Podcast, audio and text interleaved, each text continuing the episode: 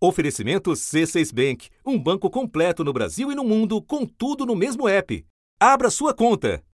Um país pequeno, menor do que o estado de Alagoas, com uma história marcada por eventos pioneiros nas Américas. A ilha caribenha de Hispaniola, onde ficam o Haiti e a República Dominicana, é apontada por muitos historiadores como o primeiro local de desembarque de Cristóvão Colombo no Novo Mundo, no final do século XV. Inspirado pelos ideais da Revolução Francesa, os escravos, que eram maioria absoluta da população, iniciam uma revolta em 1791.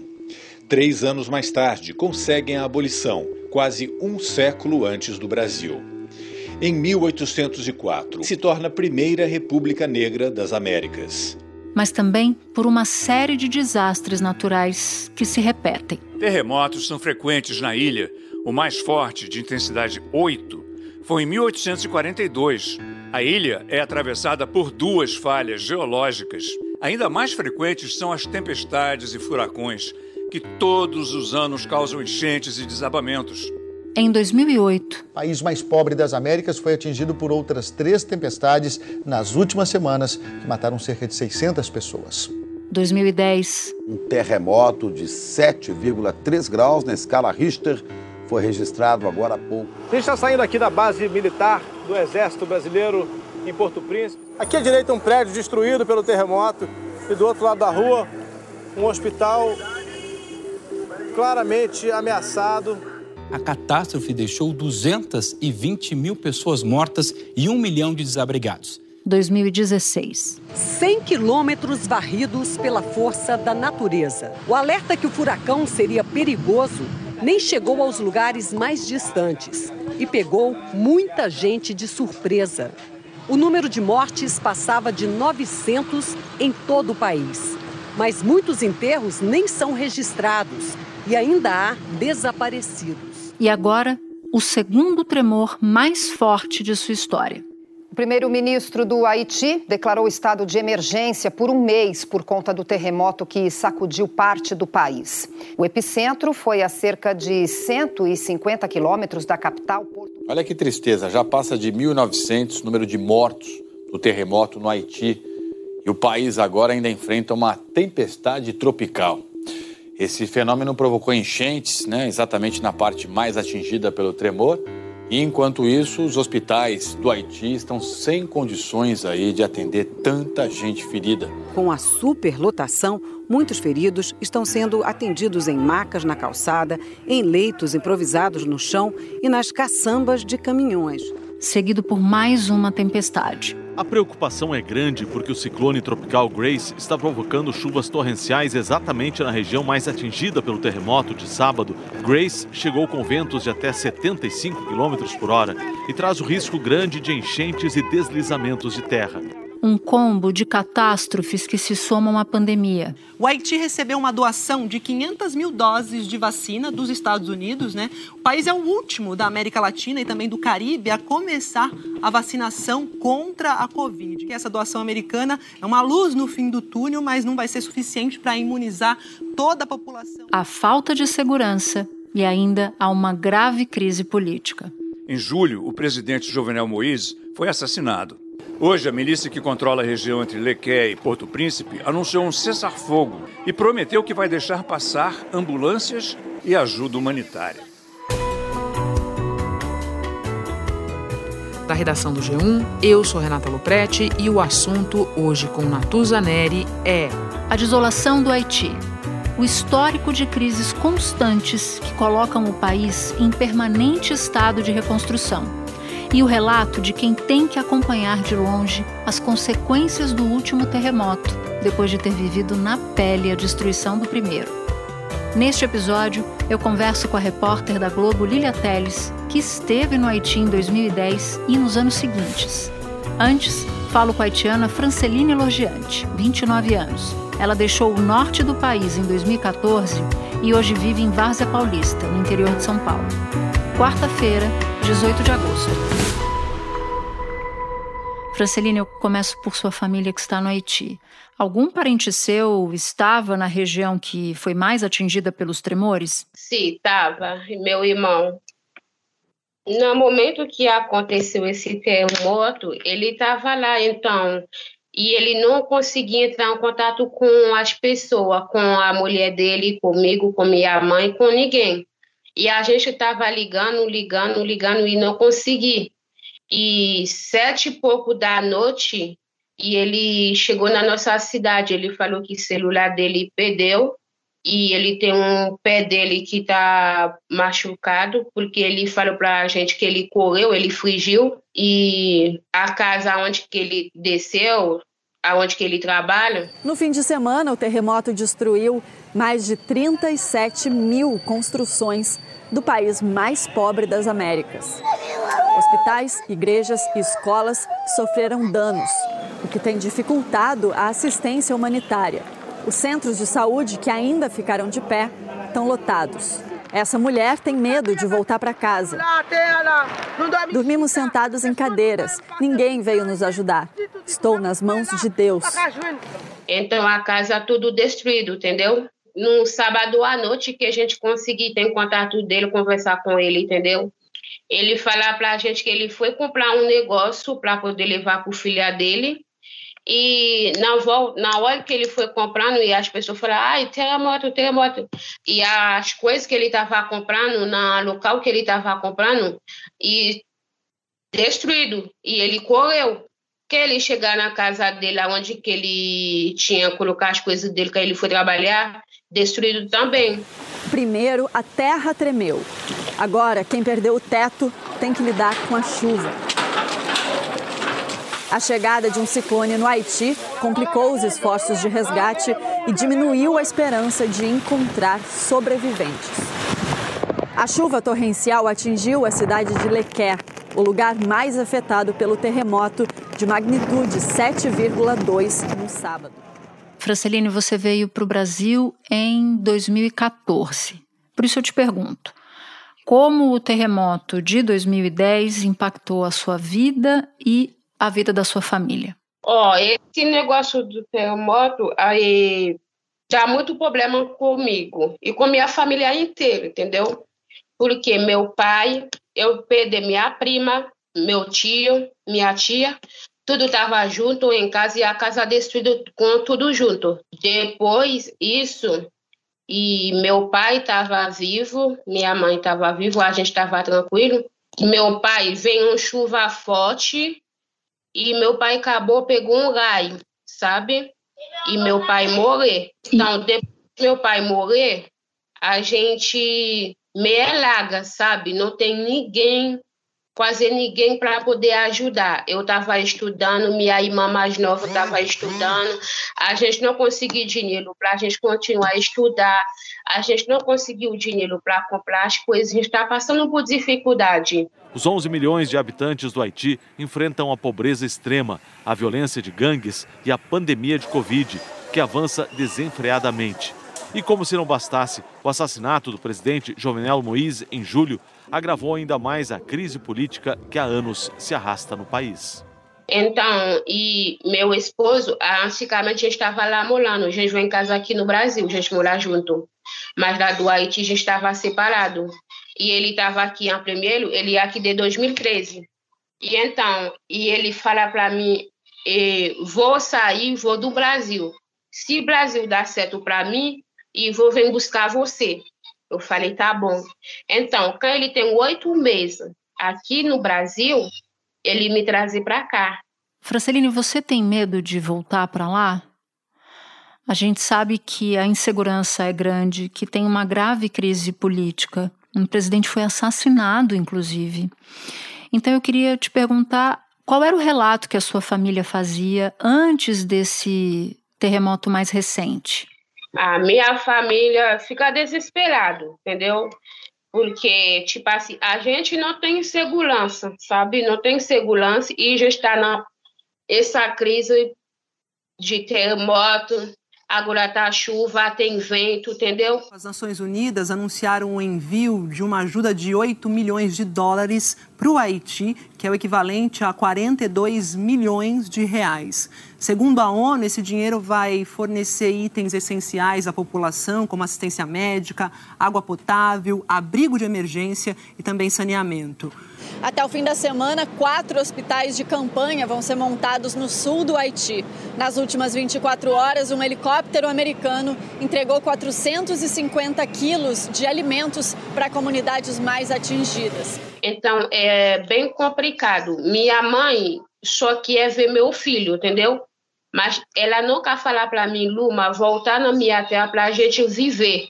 Ela sempre fala para mim, leva seu filho para me ver e depois você volta no Brasil. Porque na minha terra não tem mais segurança. E as coisas que pior agora, porque minha mãe, e ontem da noite eu estava conversando com ela, e ela manda o vídeo para mim, para me ver a casa dela como aqui tá. Então é um perigo, entendeu? E ela não tem abrigo para ela ir. Então é um perigo a gente ficar pensando como é que vai ser a vida de hoje, como é que vai ser amanhã, entendeu? É bem complicado, não tem energia, é difícil. Franciele, como é que tá a sua vida hoje, longe da família? E eu fiquei muito preocupado, às vezes Tipo assim, na hora que meu presidente morreu do Haiti, eu chorei bastante. Eu falei como é que tá minha família, o que, que vai acontecer mais pra frente. Juvenel Moïse comandava um governo turbulento. Venceu o primeiro turno das eleições em 2015, que acabaram anuladas após acusações de fraude. Um governo interino assumiu até que um novo pleito fosse realizado no ano seguinte. Moïse venceu e assumiu em 2017. A oposição alegava que o mandato dele deveria ter acabado em fevereiro deste ano. Moïse defendia que só deveria sair em 2022, quando completaria cinco anos de sua posse. Há mais de um ano, ele havia dissolvido o Congresso e governava por decreto, tentando reescrever a Constituição. A polícia do Haiti prendeu o suspeito de ser o mandante do assassinato do presidente Jovenel Moïse. O médico Christian Emmanuel Sanon, de 63 anos, é o principal suspeito de ser o mandante do assassinato, de ter pensado, planejado todo o crime. 21 pessoas foram presas, cinco estão foragidas, enquanto o país vive um vácuo de liderança. E agora vem esse negócio de terremoto de novo, entendeu? Então isso me deixa muito, muito preocupado. Eu chorei bastante meu esposo também até passa mal por causa disso. Então já está bem, bem, bem, bem, bem complicado mesmo. Franciele, eu agradeço demais a sua participação aqui no assunto e desejo boa sorte para você e para sua família. É difícil. Obrigado.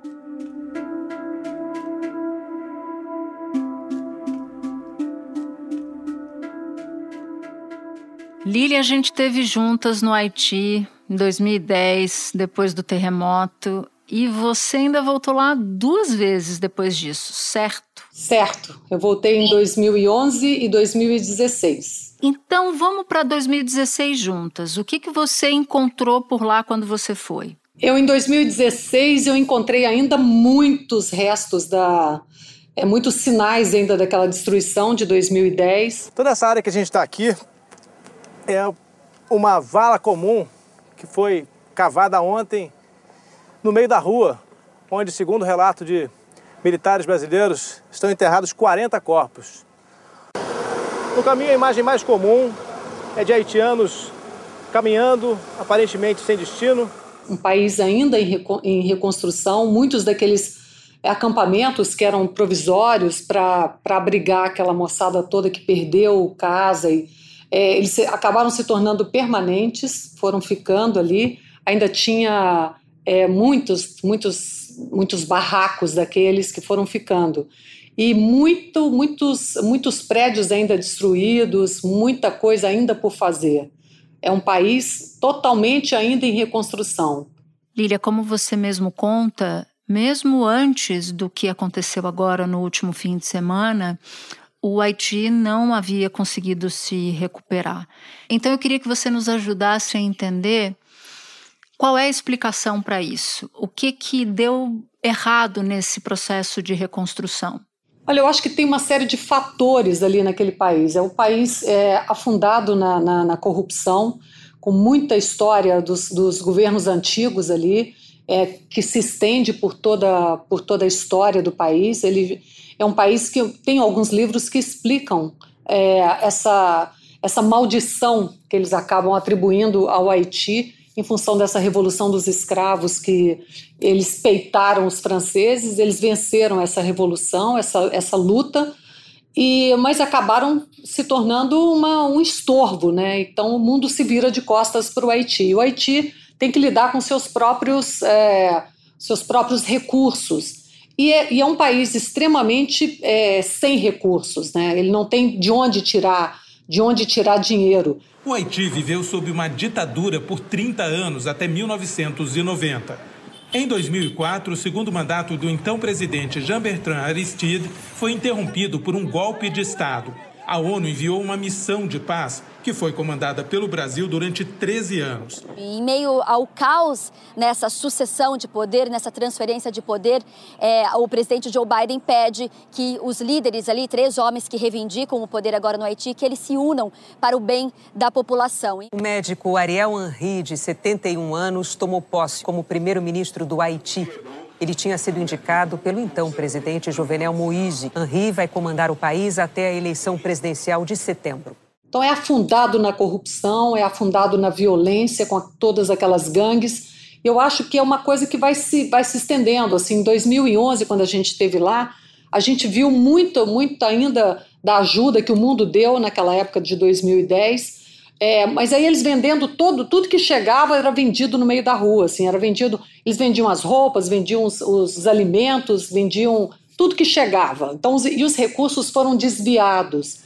Depois do terremoto de 2010, o Haiti recebeu, em ajuda externa, 13 bilhões de dólares. Os haitianos se perguntam: onde foi parar o dinheiro? Uma das imagens mais marcantes para mim, Lili, antes de terminar, foi uma cobertura que você estava fazendo. Você estava muito perto de uma área de escombros que havia sido destruída pelo terremoto e você consegue ouvir a voz de uma mulher.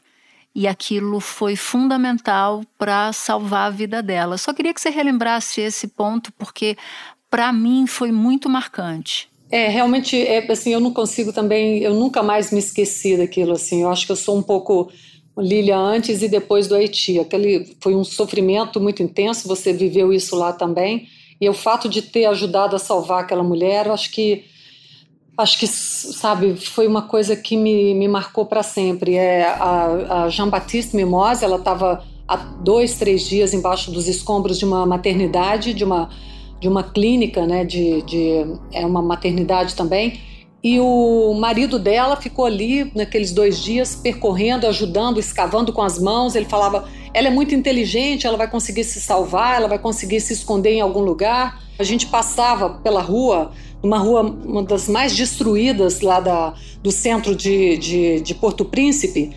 Eu estava no carro do exército e, em muitas situações, eles pediam para a gente parar para socorrer as pessoas e quando a gente chegava, as pessoas já não estavam mais. E a gente encontrou um homem gritando no meio da rua, pedindo socorro, e a gente ia passando batido quando eu pedi para o carro, carro do exército para parar. Falei, vamos parar, vamos parar, pode estar tá viva, pode estar tá viva. E aí por isso ele parou. E aí quando, quando a gente, é, eu subi com, com o sargento Marco Antônio, naqueles escombros todos, e ele é, e a gente viu realmente que ela estava viva. Ele ficou ali segurando na mão dela, as pessoas escavando, os, os outros soldados do exército escavando de uma forma bem cuidadosa até a chegada do, do corpo de bombeiros e eu ali conversando com ela e a gente foi é, eu me lembro de um momento em que eu falei assim é, o nome dela é Jean Baptiste e ela gritou lá de dentro daquele buraco ela falou Jean Baptiste Mimose para todo lado pessoas desesperadas esperando socorro tá vivo Será que tá vivo? Dá uma paradinha aqui, dá uma parada, dá uma parada. Aqui o desespero das pessoas. Existe uma pessoa aqui sob os escombros e que pode estar viva. Eles tentam retirar. Eles tentam retirar aqui com as próprias mãos. É um desespero tão grande. É uma luta, uma luta constante, uma luta diária. Pediram silêncio agora. Vivo, tem gente viva aqui, tem gente viva. Fermez la bouche, s'il vous plaît. Tira todo mundo Tem gente viva aqui ainda.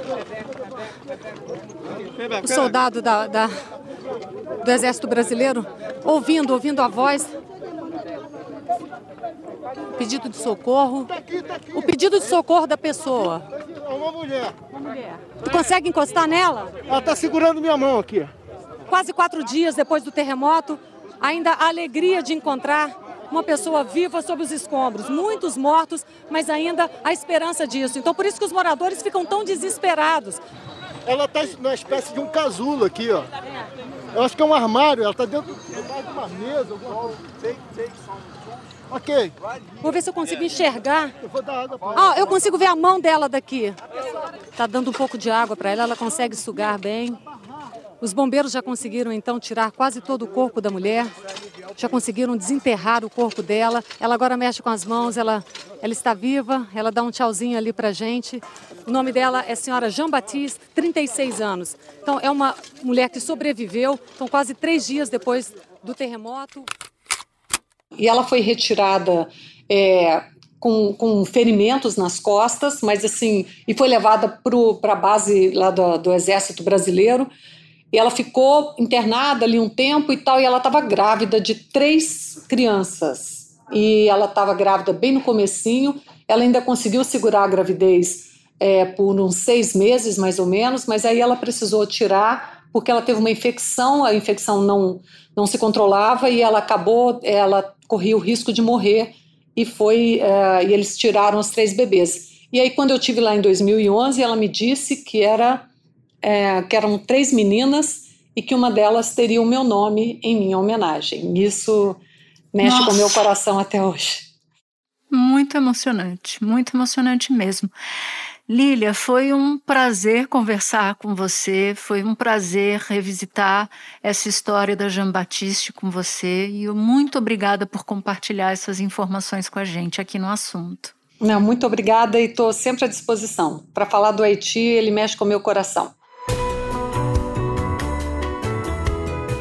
Este foi o assunto podcast diário disponível no G1, no Globoplay ou na sua plataforma de áudio preferida.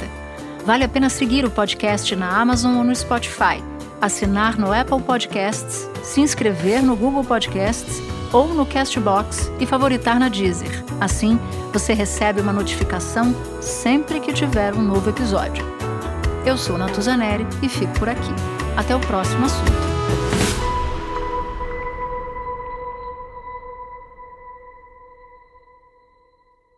Você no topo da experiência financeira que um banco pode oferecer.